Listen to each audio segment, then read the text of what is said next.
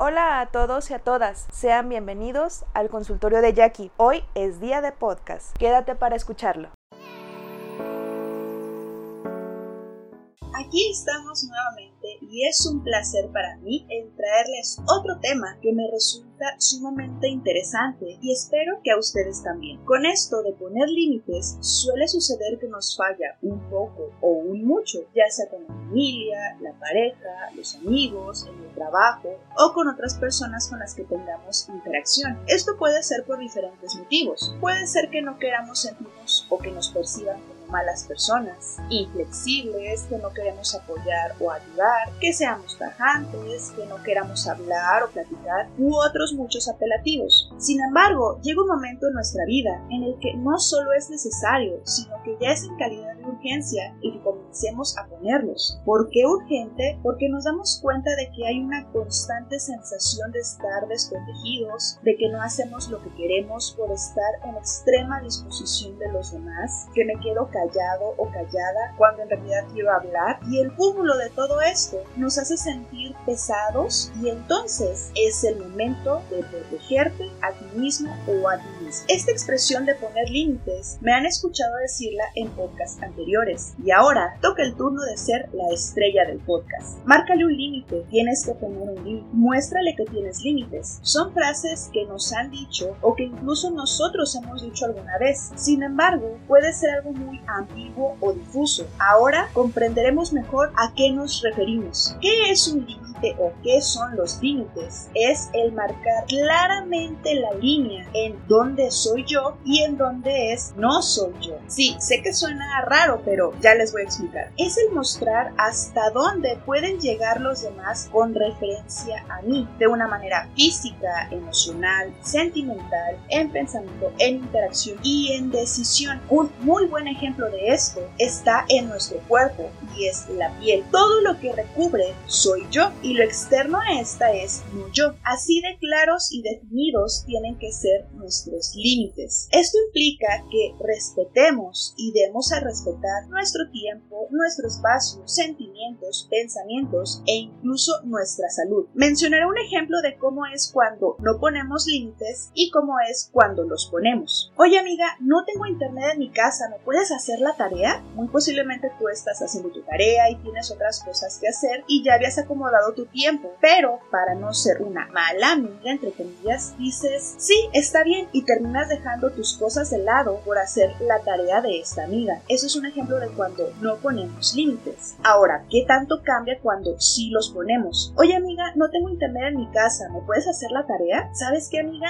No alcanzo, pero ¿qué te parece si mañana antes de la clase te paso mis apuntes para que puedas hacerlo? Si te das cuenta, no es que no ayudes, la cosa es no desprotegerte o de lado a ti. La diferencia sustancial es que en el primer ejemplo el móvil es no ser malo o mala, mientras que en el otro es darte la importancia a ti. Entonces, poner límites te aporta el sentirte seguro o segura, cómodo o cómoda, protegido o protegida, porque no llegan a transgredirte. Ahora, ¿qué es la transgresión? Lo voy a explicar con un ejemplo. Imagina que estás en la calle y una persona X se acerca a preguntarte la hora. Tanto esta persona como tú se paran a una distancia cómoda para ambos para contestar la pregunta. El ser transgredido sería que esta otra persona se pare a escasos centímetros de tu cara o que esté súper pegadita a ti, es decir, que no te respeta en tu espacio tu persona. Eso es ser transgredido o transgredida. Entonces, mis límites son los que genero y muestro para protegerme y definir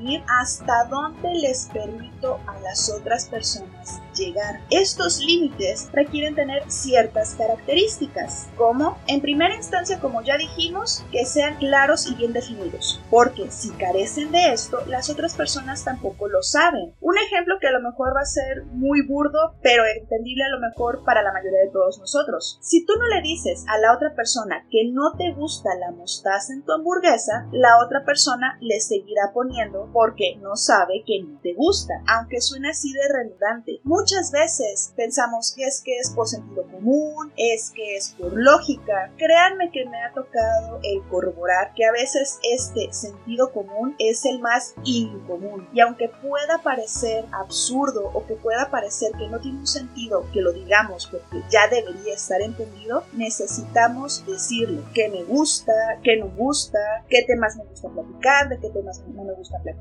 si me gusta el contacto físico, si no me gusta o no me siento cómodo o cómoda con el contacto físico, para que así la otra persona, si llega a hacerlo, pues ya habrá consecuencias a partir de eso, o que nos distanciemos o que nos quedemos callados, pero necesitamos hablarlos, decirlos y mostrarlos. Otra característica es que sea flexible. Con esto quiero decir que si yo decido por mí mismo o por mí misma el modificarlo un poco en una determinada ocasión, otorgarme la oportunidad de hacerlo, siempre y cuando sea una decisión autónoma. Por ejemplo, le dije al jefe que este reporte lo haría mañana llegando, pero ya acabé mis pendientes y queda una hora para la salida y alcanzo a terminarlo sin hacer horas extra. Ok, lo voy a hacer. Una tercera característica es que sean permeables, refiriéndome a que me permito sacar lo que adentro de mí no me sirve y no lo quiero y le doy entrada a lo que me sea benéfico y que sí quiero adentro de mí. Por ejemplo, esta crítica que me dijo mi hermano no es constructivo, entonces lo saco. Esto que me dijo mi hermano puede ayudarme a mejorar, entonces lo tomo. Si algún sentimiento dentro de mí me gusta, no lo quiero, no me sirve, el decir, ok, voy a sacar o este enojo, o este coraje, o estas ideas que no empatan con las mías, que no estoy de acuerdo, que no concuerdo, poder hacerlo sin ningún tipo de empacho. Y cuando una crítica constructiva, un comentario, un sentimiento es bueno, benéfico para mí y lo quiero adentro, dar esta oportunidad es como estar abriendo y cerrando las puertas en donde únicamente tú tienes el código de seguridad que permite apertura. Pasa que en ocasiones nos cuesta poner límites porque lo que vimos de pequeños en casa en nuestros padres pues es que tampoco pusieron límites y como aprendemos por imitación lo hacemos como ellos. Esto no es excusa para seguir haciéndolo igual. Claro que el hacer algo sin una referencia tiende a tener un grado de complejidad mayor, mas no es imposible y podemos hacerlo y estructurarlo de acuerdo a como nosotros queramos hacerlo. Será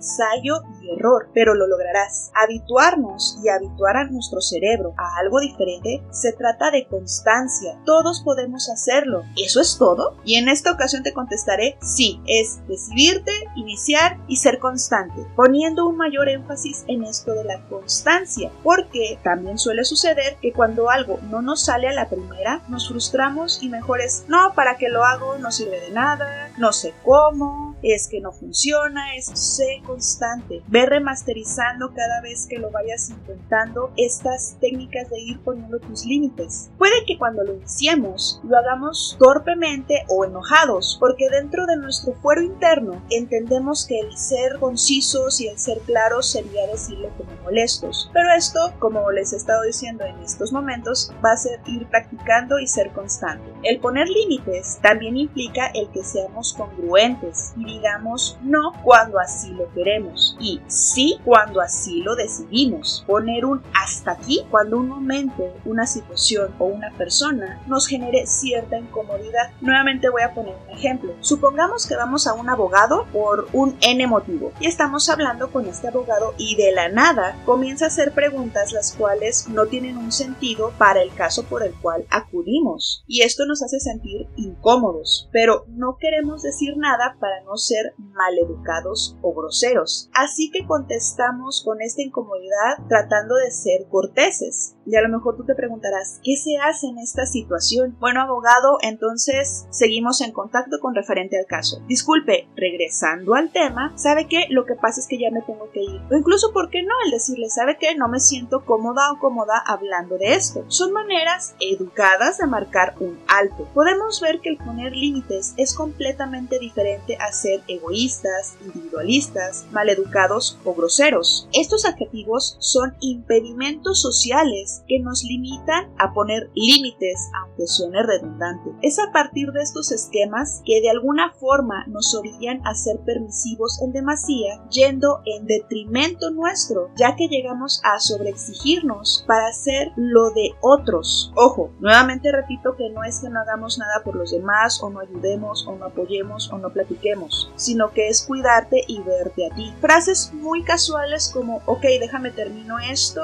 y hago lo que me pides, sabes que hoy no alcanzo, hoy no puedo hacerlo, el decir incluso con la interacción con los demás, me siento cómoda o cómodo hablando con él o con ella, pues entonces platico con esta persona, si no, no estoy obligado o obligada a hacerlo. Con lo que me refiero a esta cuestión de los esquemas limitantes para poner límites, sí, ya lo sé, suena redundante. ¿Por qué digo que son sociales? Porque de una u otra manera nos han inculcado que tenemos que estar para los demás, que siempre tenemos que apoyar, que siempre tenemos que estar para el otro, para la otra persona, en cualquier índole. Es por eso que de repente tenemos tan tatuada la idea que si ponemos límites vamos a ser malas personas, porque iríamos en contra de lo que se nos inculcó o de lo que nos enseñaron. Pero esto no te vuelve una mala persona. A lo mejor va a ser raro salir de estos, entre comillas, esquemas sociales tan estructurados o de tanto tiempo, pero todo esto es permitido. Que algo vaya en detrimento de mí o en contra de mí de lo que quiero y de cómo me siento es más perjudicial para ti que el hecho de ya poner un límite para cuidarte. Sin embargo, algo sí les aviso y es para que lo tengan en mente. Cuando se comienza a poner límites en nuestras diferentes áreas de interacción, puede ser que las personas receptoras de esto se molesten o se enojen, pero es normal. ¿Por qué digo que es normal? Debido a que haciendo algo completamente diferente, diciendo no donde decíamos sí, aunque realmente queríamos decir que no no. Ya sé, suena trabalenguas o suena revoltoso, pero así es como funciona dentro de nosotros. Si lo menciono es para que si comienzan a ponerlos, y esto sucede, que las personas muestren una cierta molestia o un cierto enfado, sepan que esto es de esperarse, porque a lo mejor es, es que siempre me decías que sí me ibas a ayudar, porque ahora estás diciendo que no. Ok, el sentimiento de la otra persona es completamente válido, pero a eso le toca trabajarlo y acomodarlo a esa otra persona, sea quien sea. Tú ya estás acomodando esta parte de ti para poner límites. Entonces, reitero nuevamente, si esto llega a suceder, no los va a tomar desprevenidos y van a tener un as bajo la manga. Estoy siendo congruente conmigo y estoy protegiéndome sin perjudicar a nadie. Créanme que este pensamiento ayuda bastante. Como con cada podcast hago preguntas que nos hacen ponernos a pensar, en esta ocasión no va a ser diferente. Entonces podemos preguntarnos, ¿esto que me piden, busco hacerlo porque así lo decido o es para no ser malo o mala. Esto es algo que podemos preguntarnos para analizar en dónde necesito y quiero poner un límite. Esto va a implicar el hacer lo que yo llamo un buceo interno en nosotros para ver realmente, ok, es que quiero hacerlo porque me nace, porque así lo deseo o es para que me como una mala persona, o una mala hija, o un mal hermano, o un mal trabajador, o un mal amigo. A lo mejor tú piensas, me voy a tener que analizar demasiado. Efectivamente, cambiar algo, modificar algo que tenemos mucho tiempo haciendo, o a lo mejor toda nuestra vida haciendo de la misma manera, va a implicar un super buceo y no de una sola ocasión, sino que sea constante el estar revisando esta parte. Pero esto nos va a asegurar que conforme vayamos aprendiendo, practicando esta parte de los límites, cada vez lo hagamos de una manera más sencilla, de una manera más fluida e incluso, ¿por qué no de una manera más automática? ¿Por qué? Porque ya estamos aprendiendo o ya aprendimos a ser congruentes con nosotros mismos. Porque para pedir que nos respeten, tenemos que respetarnos nosotros primero. El día de hoy damos por terminada la sesión, así que buenos días, buenas tardes, buenas noches. Hasta nuestra siguiente sesión.